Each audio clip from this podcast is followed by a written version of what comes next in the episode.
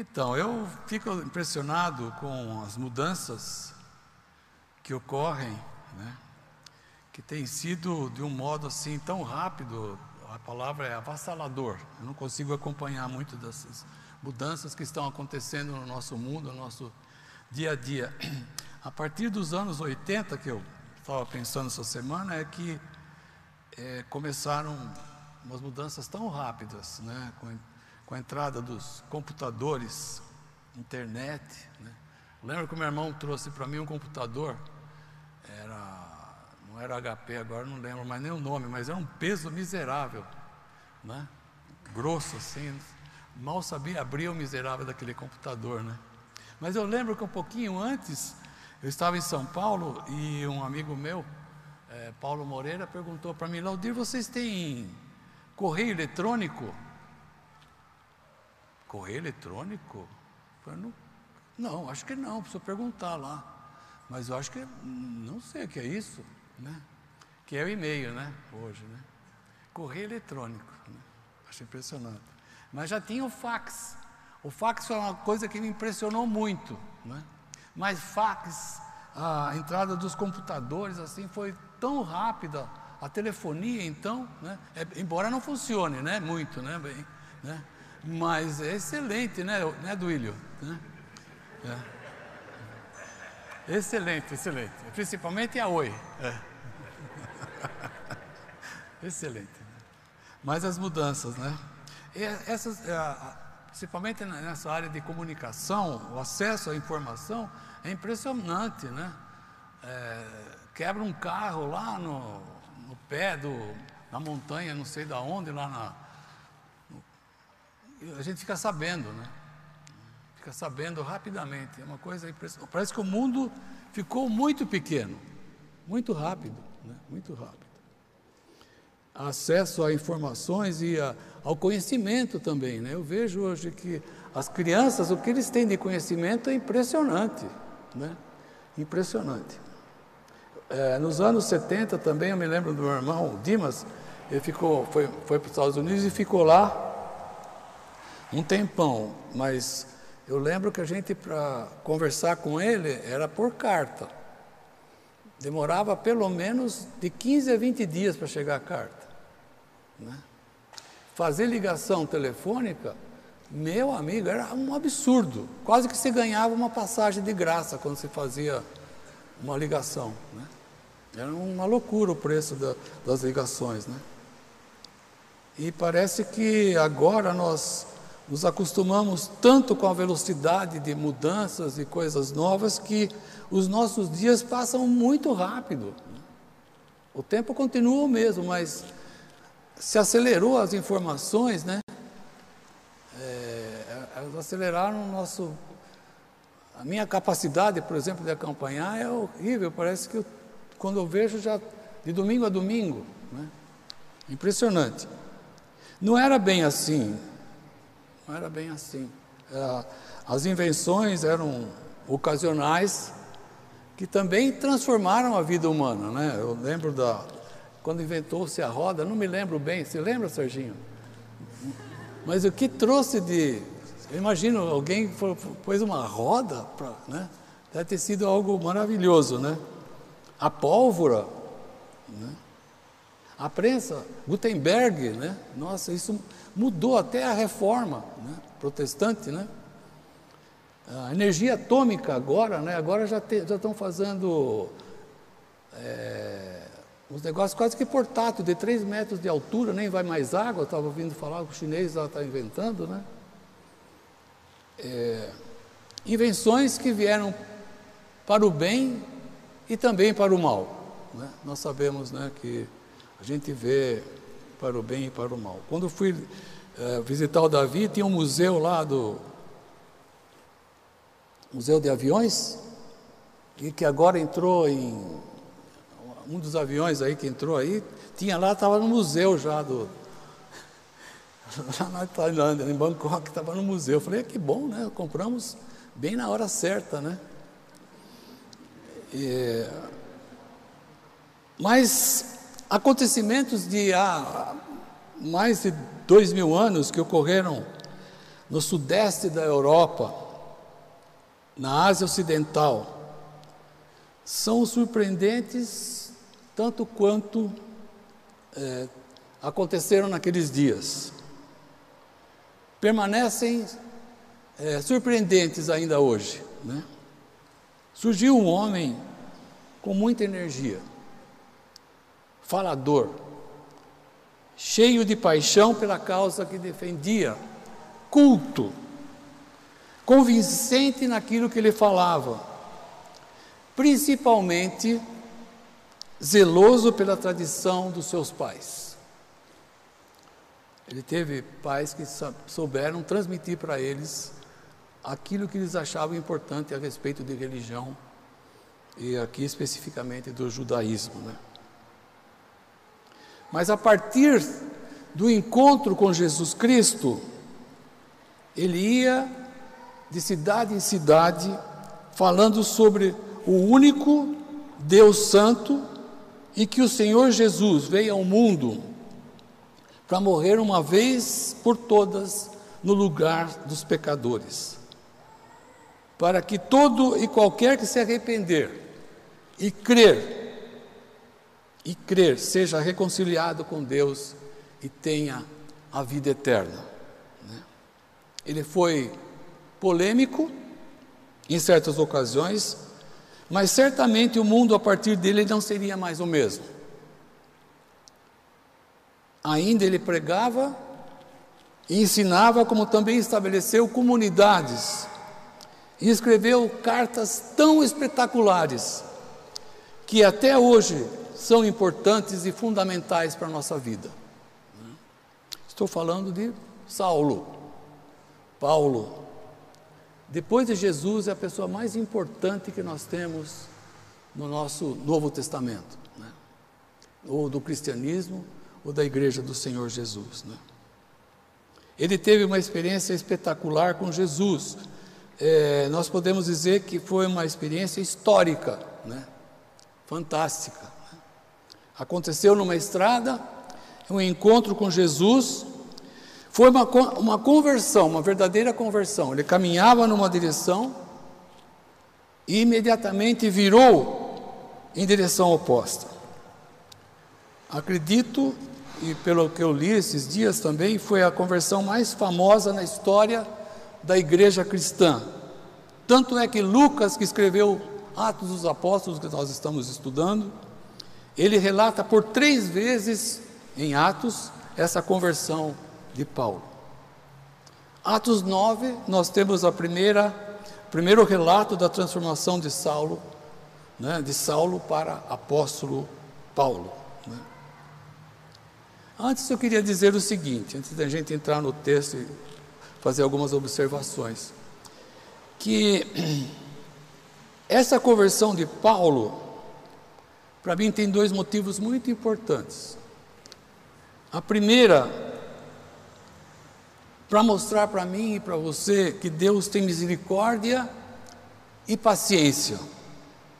Misericórdia e paciência, o suficiente para comigo e para com você.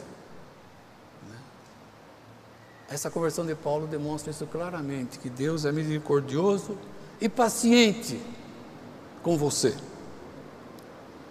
A segunda coisa que eu queria observar aqui é que Deus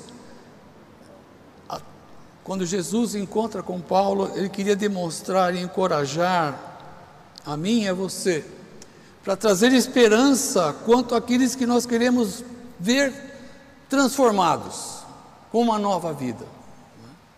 É claramente isso ressalta nos olhos da gente, no, no meu coração, a respeito daqueles que eu gostaria muito de que estivessem comigo, né?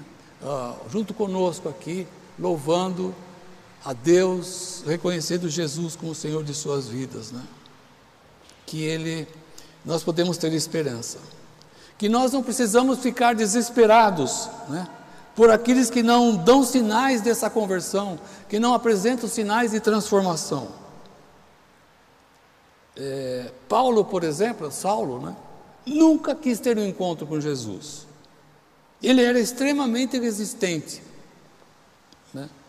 Mas Jesus foi o encontro dele. Né?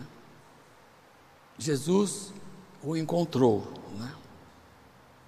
Podemos afirmar o seguinte: que ninguém, ninguém é, vai longe demais para que o Senhor Jesus não possa encontrar. Podemos afirmar. Né? Não há, não há essa distância. Né? Jesus nos alcança, Ele alcança qualquer um onde está, não importa a distância. Né? E aqui eu queria perguntar para você se você precisa de transformação. Você sente que você precisa transformar a sua vida? Que a sua vida precisa ser transformada? Que ela precisa de um novo rumo na sua vida? Pois é. Deus é misericordioso e paciente para fazer isso. Né? Não sei se você resiste a Jesus, resiste a Sua palavra, né? como Paulo. Você deseja que determinada pessoa difícil abra a vida para Jesus? Você tem esse desejo no seu coração a respeito de alguém? Você tem? Tem alguém no seu convívio que precisa de Jesus?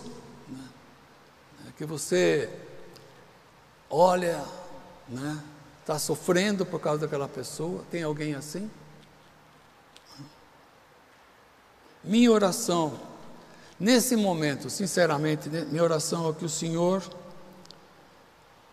Senhor, que a, conversão de Paulo seja para que venhamos ver a tua misericórdia e a tua paciência no teu plano maravilhoso para nos alcançar e também para alcançar aqueles que nós amamos né?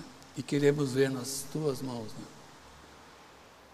Que sejamos cheios de ti, Senhor, da tua misericórdia e pacientes também na busca daqueles que necessitam da tua salvação.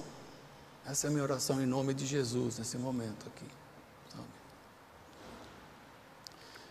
Mas vamos ver como Lucas fala, narra em Atos 9, conta a conversão de Paulo. Acho que todo mundo sabe, mas eu, como estudei, e eu gostei bastante, e como o Supimpa me escalou para hoje, em Atos 9, queria que vocês curtissem também novamente ao ver Paulo. Né? No capítulo 9, nós vimos no capítulo 8 já que Paulo tinha assistido é, o apedrejamento de Estevão. Né? Tinha visto. E aí, versículo, e Filipe, né? Filipe foi lá para com aquele homem, né? Com aquele eunuco, a conversão dele. E aí Lucas começa no versículo 1, capítulo 9 de Atos. Saulo ainda respirava ameaças de morte contra os discípulos do Senhor. Embora ele tivesse assistido aquele apedrejamento de Estevão, quem sabe ele tenha ficado até comovido, não sei. Né? Não sei qual é a, a expressão que ele podia ter tido, né? Quem sabe ele falou: opa, estou querendo pegar esses caras aqui, prender, né? Mas esse cara, com essa, com essa fisionomia, com essa expressão no rosto, como se fosse de um anjo, falou: opa, tem alguma coisa, quem sabe aí, né? Mas, na, na verdade, ele continuava na mesma condição mental. Né? John Stott diz que Paulo tinha uma condição mental de ódio e hostilidade para com os cristãos. Né? Não é só uma crítica, não é só achando que eles estavam errados, né, os cristãos, ele tinha ódio e hostilidade. Né? Ele respirava ameaças. Seria como arfar. Vocês sabem o que é arfar? E bufar? Sabe, Serginho? Não? É, arfar. Como é que é mesmo? Assim. Hã? Não entendi. Tá bom. Aquele jeito do animal, né? Querer atacar, né? arfar e bufar, né? Aquela respiração curta e ofegante para atacar sem piedade. É assim que Paulo, o Saulo, é, se sentia com relação aos cristãos, né? E queria atacar mesmo. Nos diz o texto, continuando, dirigindo-se ao sumo sacerdote, pediu-lhe cartas para as sinagogas de Damasco, de maneira que, caso encontrasse ali homens ou mulheres que pertencessem ao caminho, o caminho era o apelido dos cristãos, porque Jesus, eu, Jesus disse: Eu sou o caminho, a verdade e a vida. Os seguidores dele faziam parte desse caminho, então é chamado de caminho. Né? É, então, se encontrasse ali homens ou mulheres que pertencessem ao caminho, pudessem levá-los para a prisão é, lá em Jerusalém. Precisamos lembrar aqui que Saulo de Tarso, na, na juventude, ele era um líder de um movimento com a finalidade de fazer com que qualquer judeu fosse radicalmente obediente aos códigos antigos do judaísmo. Né? Saulo agia eh, de forma a desencorajar judeus de qualquer desvio, mesmo que se necessário, fazer uso da violência. Né? Ele agia dessa maneira. Mas um dia, tudo mudou. Houve a conversão de uma pessoa oponente, zeloso, é, para, zeloso para com a sua religião, né? Por aquilo que ele cria, para se tornar totalmente comprometido para Jesus. Saulo, na comitiva, como nós estamos, acabamos de ler, ele tinha uma comitiva, né? É, uma escolta, não sabemos quem eram essas pessoas, para a viagem a Damasco para tentar ver se nas sinagogas e lá tinha judeus convertidos né, ao cristianismo. Uma viagem de 240 quilômetros. Se você quer saber mais detalhes, tem que conversar com o Ion. O Ion está estudando Atos, ele sabe tudo. Né? Essa viagem até Damasco, 240 quilômetros, naqueles dias, demorava provavelmente duas semanas na estrada. E ele ia com esse ímpeto dentro dele de caçar esses cristãos que estavam nas sinagogas. Né? No versículo 3, nós lemos: Em sua viagem, quando se aproximava de Damasco, de repente brilhou ao seu redor uma luz vinda do céu. Ele caiu por terra e ouviu uma voz que lhe dizia: Saulo, Saulo, por que você me persegue? Saulo perguntou: Quem és tu, Senhor? Né? Ele respondeu: Sou Jesus, a quem você persegue. Levante-se, entre na cidade e alguém lhe dirá o que você deve fazer. Os homens que viajavam é, com Saulo pararam emudecidos, ouviam a voz, mas não viam ninguém. Saulo levantou-se do chão e, abrindo os olhos, não conseguia ver nada. E eles leva, é, é levaram pela mão a Saulo até Damasco. Por três dias ele esteve cego, não comeu, nem bebeu. Então, o totalmente improvável aconteceu aqui. Saulo se converteu ao senhorio de Jesus. Né? Ele era um tipo da pessoa que ninguém esperava que pudesse se render a Jesus. Ninguém esperava por isso. Né? Ele era conhecido pela sua violência contra os cristãos e fala: como que vai, um homem desse vai se converter, né? Nós queremos é que mais é que ele morra. Né? A sua oposição ao, ao cristianismo era tão forte, era conhecida publicamente, que a conversão dele seria algo muito humilhante, seria muito difícil. Seria uma humilhação tremenda. Né? e que provocava muito medo nos cristãos pela maneira como ele agia com violência. Não sei se você já conheceu alguma pessoa assim, não tanto como Paulo, mas eu tinha um amigo que trabalhava comigo em São Paulo, na rua é, José Paulino, tinha lá um departamento de finanças da rede ferroviária federal. Eu já fui, já fui funcionário público federal, sabia? Naquela, naquela época ganhava-se uma grana que vocês não querem nem saber. Né? Saulo, é, é uma, melhor, seu amigo chamava, se chama, deve estar vivo ainda, Manuel, colega de trabalho. Enquanto eu estava fazendo a faculdade teológica, ele estava terminando a faculdade de administração. Ele era líder acadêmico lá em Santo André. Eu estou tentando me lembrar todos esses dias, o nome, o nome agora é uma universidade lá, mas eu não me lembro. Mas se formou em administração, era líder, era um zombador, um zombador dos cristãos, dos crentes que vocês não queiram nem imaginar. A maior alegria dele era contar piada e falar das coisas que aconteciam naqueles dias. Tinha aquele Rex Humber, que era um evangelista, de Billy Graham, sabe? Naquela época já se chamava de Billy Graham, Jimmy, eh, Jimmy Swagger, né? Nossa, era uma zombaria grande. Às vezes eu dava até risada das coisas que ele falava, mas eu tinha uma raiva dele. Falei, miserável esse cara, né? Passado alguns anos, eu, já, eu saí da rede ferroviária federal, daí já não estava mais lá. Passado uns anos, uma colega também que trabalhava junto com ele, eu com ele também, ela falou, Laudir, sabe que se converteu?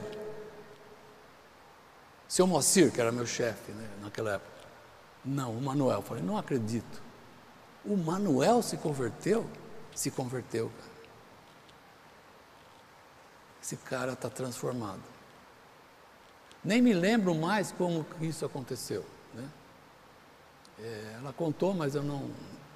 Mas só me lembro disso, que o Manuel se converteu. Né?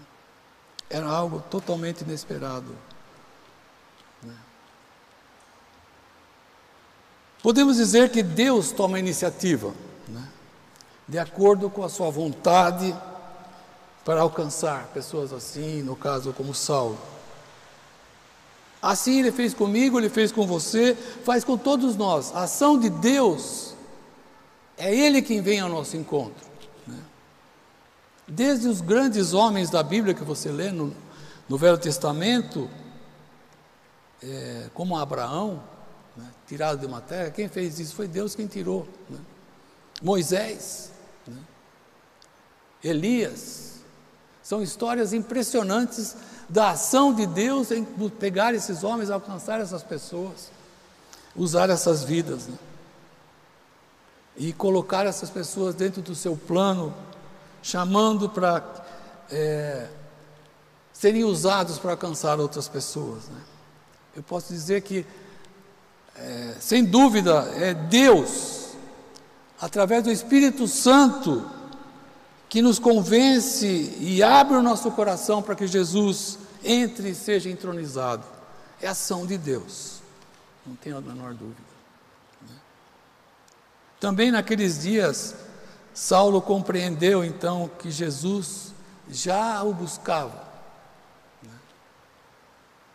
E como uma luz nas trevas, entrou no coração de Paulo e iluminou o seu coração, a sua vida.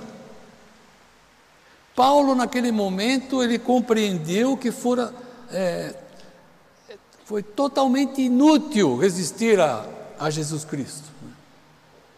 E chega um momento na vida em que a ação de Deus, do Espírito Santo, mostra de uma maneira tão clara para a gente que é, Ele quer entrar na nossa vida.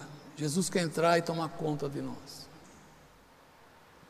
Não importa a resistência que esteja ali. Né? Mas sabe é, que me chama a atenção aqui? Essa ação histórica na vida de Paulo é fenomenal, espetacular. Tem pessoas que pedem algo especial. Eu mesmo, claro que eu queria. Né? Eu queria ver Jesus. Eu queria algo espetacular. Né? Que às vezes a gente fica naquela coisa, né? ah, se Deus fizesse isso, que Ele mostrasse de algum jeito especial para mim. Né? É, até tem uma mulher, o Davi contou aqui, o Adriano também fez referência a essa pessoa, que no hospital ela, ela viu alguém entrar e essa pessoa depois, ele, essa, a, essa mulher falou que ela viu Jesus. Eu não, eu acredito que Deus pode fazer a qualquer hora e pode ter a sua manifestação especial. Ele, ele que é, ele é especial nessas coisas. Né? Ele, é dele, da parte dele. Não vejo nada de errado a gente ter esse sentimento de que, é, que Deus é, se manifesta de uma maneira especial na minha vida, né? na nossa vida. Né? Só que essas experiências, queria dizer para vocês também que observo essas experiências que são contadas, experiências espetaculares, né? conforme tenho visto, tenho lido, também se deram em circunstâncias especiais, em circunstâncias difíceis, dramáticas, em meio a sofrimentos, que eu, sinceramente, não gostaria de passar. Né? A gente deu, tem uns livros que agora já não tem, não tem publicado mais, porque a editora Betânia parou, né? mas editava sempre com os livros, uns caras que tinham uns negócios malucos. Tinha o tal de Ivan, né, no país comunista, que um tanque de guerra passou por cima dele. Mas era um. Ele era preso, e não sei como é que foi, fugiu lá, né? E caiu na neve, o tanque de guerra passou por cima dele e não fez nada nele. Pô, mas só que eu não gostaria de ser preso e sofrer torturas e tudo mais para ter uma experiência dessa. Né? Eu lembro de um livro que falava de, eh, de um orfanato lá na Inglaterra, que os caras estavam passando fome e não tinha mais o que fazer. E um caminhão fez uma curva lá, caminhão carregado de carne, uma porção de coisa, e caiu tudo no terreno do orfanato. Acho maravilhoso, claro, né? E aí contando com, com algo especial. Né? Eu vejo que essas experiências fenomenais, espetaculares, também se deram em circunstâncias especiais, né? de sofrimento, de dor, né? de muita, é, de muita, muito sofrimento.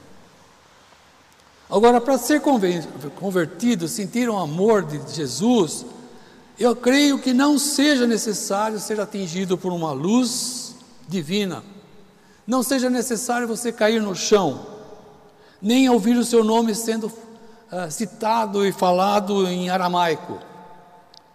Muito menos seria importante estar numa estrada, na estrada de Damasco, para isso acontecer, né? Nem ainda ver Jesus Cristo e ficar cego. Você não precisa, precisa passar por isso. Né? O que nós poderíamos dizer, chamar de passar por algo histórico, espetacular, como foi com Paulo. Né? Mas o, o fundamental, o essencial, é o encontro com Jesus. Não sei de que maneira, mas isso é o fundamental. Se você pensa em algum momento, eu quero uma manifestação de Deus para confirmar. Tem uma pessoa que falava isso para mim, muitas vezes. Tá, Jesus morreu na cruz, mas eu queria que ele falasse isso para mim. Queria que, quem sabe, um anjo, alguma coisa. Né? Não, isso não é fundamental. O fundamental é o seu encontro pessoal com Jesus.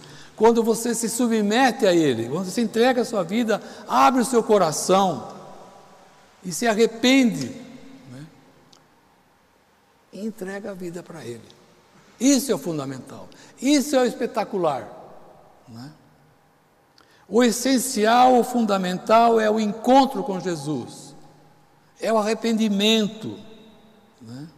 é a entrega, é se, é se submeter a Ele. Isso é o, o espetacular. Né? Aquilo que é histórico, é, aquilo que é espetacular, é bom, mas não é o fundamental. Né? É,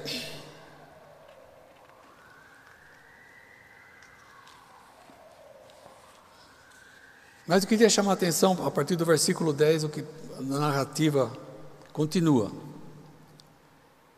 De alguém que aparece na vida de Paulo, né, de Saulo. Versículo 10: Em Damasco havia um discípulo chamado Ananias. Em alguns livros falam de pessoas que são os heróis desconhecidos. Esses heróis que são importantes, fundamentais na nossa vida. Pessoas desconhecidas. Ananias só aparece aqui e mais uma vez, depois não se fala mais nada sobre ele. O Senhor o chamou numa visão. O Senhor disse assim: Ananias, eis-me aqui, Senhor. Respondeu ele. O Senhor lhe disse: Vá à casa de Judas, na rua chamada Direita, e pergunte por um homem de Tarso chamado Saulo. Ele está orando. Numa visão, viu um homem chamado Ananias chegar e impor-lhe as mãos para que voltasse a ver. Respondeu Ananias: Senhor, tenho ouvido muita coisa a respeito desse homem, de todo o mal que ele tem feito aos teus santos em Jerusalém. Ele chegou aqui com autorização dos chefes dos sacerdotes para prender todos os que invocam o teu nome. Mas o Senhor disse a Ananias: Vá até este homem, que é o meu instrumento escolhido para levar o meu nome perante os gentios e seus reis, perante o povo de Israel. E ele obedeceu. Só uma observação aqui que tem se discute sobre a visão de, de Paulo, né, que foi um, um delírio dele, que como se fosse alguém epilética, qualquer coisa aqui. Só que teria que ter dois, porque Ananias também teve uma visão. Né? E, e, a maneira como é narrativa é contada essa história, é impossível que tenha sido algo, só uma ilusão ou de um louco, ou de um cara com epilepsia, qualquer coisa assim, que se discute, né?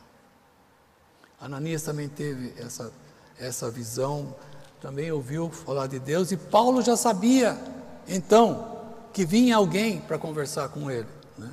para orar com ele, para que ele pudesse abrir os seus olhos. Né?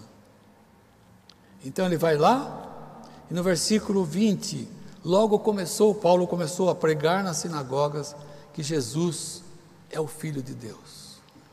Algo imediato, algo espetacular né, que aconteceu. Aqui nós podemos ver que as transformações começaram na vida de Paulo, primeiro no seu relacionamento com Deus. Enquanto a gente não acerta o nosso relacionamento com Deus, é, a nossa vida continua torta. Primeiro precisamos acertar nosso relacionamento com Deus. Segundo, com Ananias, e mais tarde nós vemos uma outra pessoa, não sei se vai ser incluído, acho que sim, né? Estudo sobre Barnabé.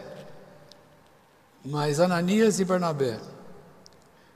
Mas Ananias foi corajoso e amoroso e introduziu Paulo no convívio da igreja do Senhor Jesus. Né? Eu, a gente sempre tem falado aqui que não existe conversão sem reconciliação com Deus e também convívio e comunhão na igreja do Senhor Jesus. Imediatamente a nossa conversão, o Espírito Santo nos introduz, nos diz Paulo, em 1 Coríntios, que nós somos introduzidos no corpo de Cristo. E corpo de Cristo aqui é a igreja do Senhor Jesus. Né? No caso de Paulo, nós temos Ananias, para falar da igreja, que era um homem cheio de graça, que acolhe Paulo. E todos nós precisamos de alguém assim na nossa vida. Né?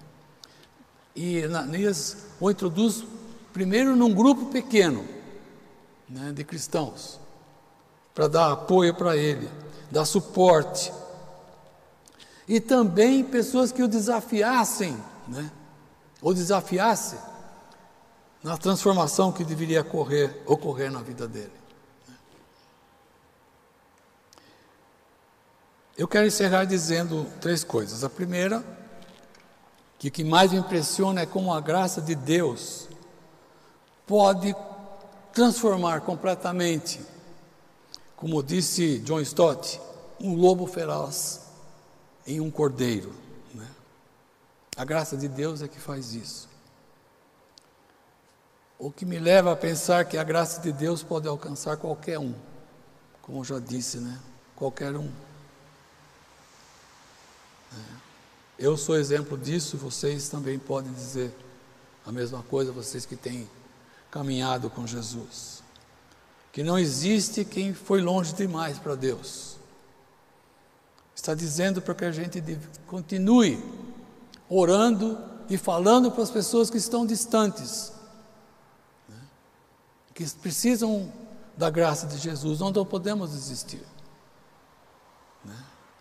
Que a misericórdia e a paciência de Deus é grande. Isso deveria nos levar a esperar mais de Deus com relação àqueles que são rebeldes, àqueles que são resistentes ao Senhor Jesus, né? aqueles que têm sido é, resistentes a uma transformação de vida. Nós temos que ter paciência, nós temos que ter misericórdia, nós temos que confiar na graça do Senhor Jesus. Segunda coisa que eu queria reafirmar aqui, que é inútil esperar por algo histórico, algo fenomenal da parte de Deus, é, para que a gente possa entender a Sua vontade, para que a gente venha abrir o coração e deixar que a luz da presença de Jesus ilumine a nossa vida, conduza a nossa vida. Você não precisa, nem eu preciso de algo espetacular para que eu mude a direção da minha vida, para que eu entenda melhor a respeito de Deus. Eu não preciso. Né? O, o histórico, o fenomenal já ocorreu. Jesus morreu naquela cruz por você. Ele está vivo e ele quer reinar na sua vida. Ele quer assumir o controle, ele quer controlar a sua vida. Você precisa é, reconhecer isso. Você precisa se humilhar diante de Deus. Você precisa se humilhar. Você tem que dizer sim para Jesus. Não resista àquilo que o Espírito Santo fala ao seu coração. Se ele fala a respeito de abrir o coração, abrir a sua vida, deixe que ele entre, deixe que ele faça. Né? Diga sim, porque é inútil, é inútil resistir. Né? A terceira observação que eu queria fazer e reafirmar, que eu questiono a conversão de alguém que diz que tem um relacionamento com Deus, mas não tem relacionamento com a igreja de Jesus, não tem convívio, não tem comunhão com a igreja de Jesus. Né? Eu sempre gosto daquela ilustração do avião, que o avião não decola com uma turbina, nem se mantém, ou se mantém pouco tempo no ar com uma turbina só. Assim é que essa semana estudando e vendo esse texto da conversão de Paulo, a minha meus pensamentos, podia dizer minha preocupação são com aqueles que estão ficando cada vez mais longe, né? estão se distanciando. Dizem que tem Jesus, mas estão se distanciando, estão acomodados. É, assistem cultos, muitas vezes, de outras de transmissões como essa, mas não estão ligados a pessoas que amam a Jesus, estão se desligando, não estão nenhum grupo, nenhum grupo pequeno especialmente nesses tempos que estamos vivendo que favorece a nossa separação, o nosso isolamento. E eu quero dizer uma coisa para vocês que distanciamento da comunhão da igreja você pode justificar pela pandemia, mas você está sofrendo perdas na sua vida.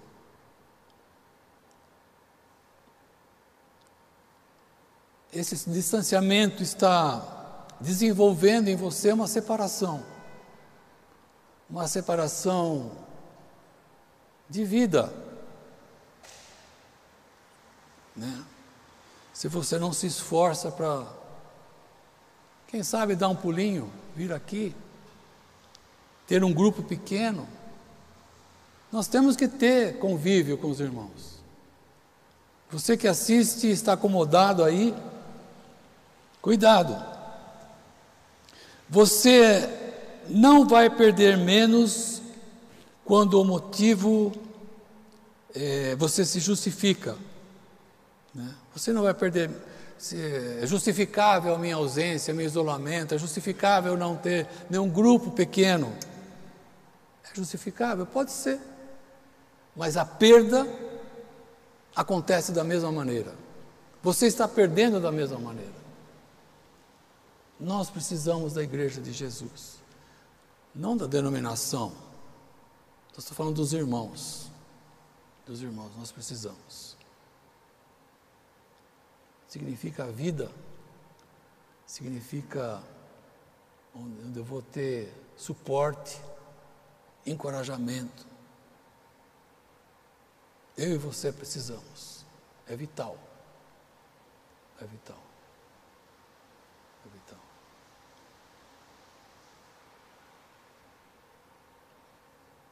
Vamos orar?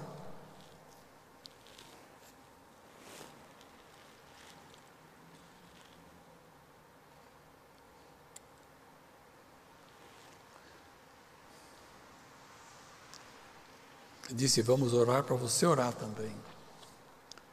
Quem sabe seja necessário uma entrega. Quem sabe seja necessário um reconhecimento quem sabe seja necessário um arrependimento. Quem sabe seja necessário uma humilhação diante de Deus.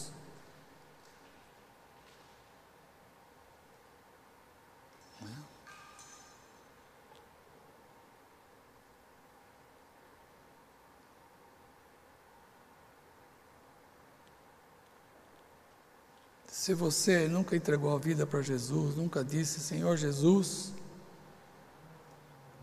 eu reconheço que o Senhor morreu naquela cruz por mim.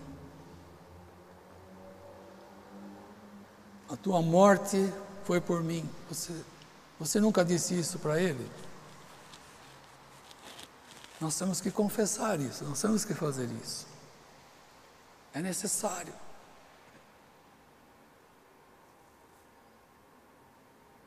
Necessário.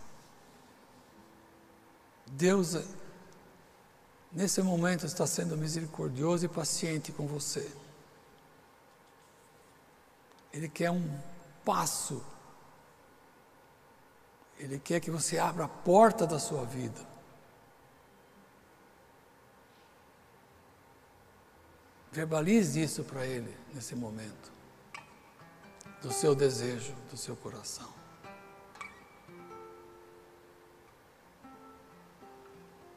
Faça isso agora.